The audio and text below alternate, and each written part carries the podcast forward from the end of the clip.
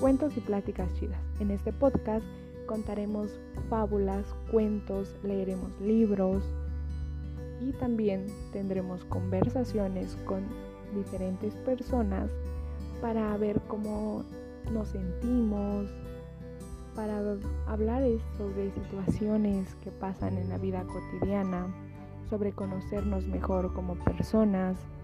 Espero sea de tu agrado. Si te gusta, sígueme